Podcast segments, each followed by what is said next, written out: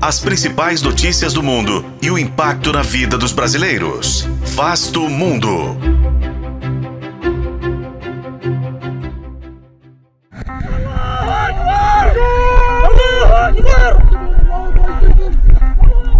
Os atentados do Hamas contra Israel e a campanha de bombardeios de Gaza tornam cada vez mais difícil as negociações no Oriente Médio.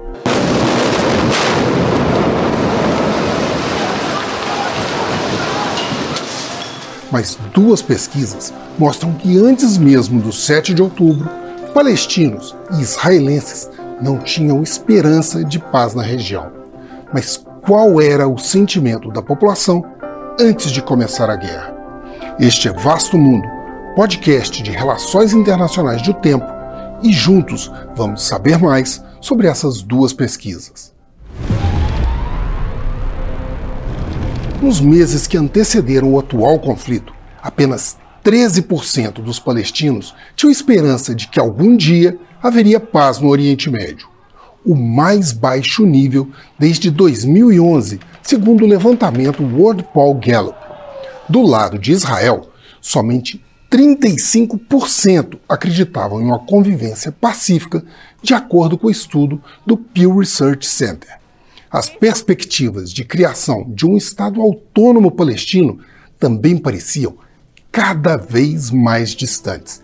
Por parte dos palestinos, não chegavam a três em cada dez os que apoiavam a solução de dois Estados, um israelense e outro palestino. Em 2012, seis em cada dez defendiam essa mesma proposta. Entre os israelenses, também não há muito otimismo atualmente.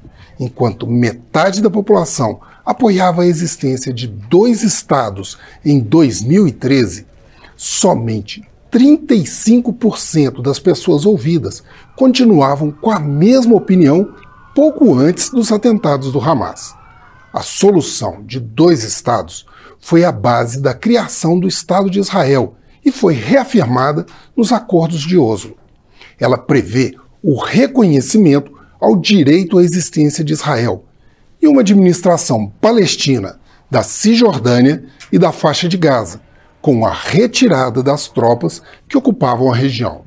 Os acordos de Oslo, assinados por Yasser Arafat e Yitzhak Rabin em 1993, foram intermediados pelos Estados Unidos, um parceiro que hoje não tem a mesma aceitação.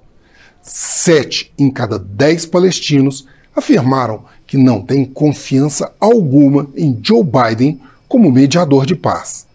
E isso antes da visita, em plena guerra, na qual Biden reafirmou ser aliado de Israel. Eu sou Frederico Duboc e este foi Vasto Mundo. Acompanhe este e outros episódios no YouTube, nas plataformas de streaming e na programação da FM O Tempo.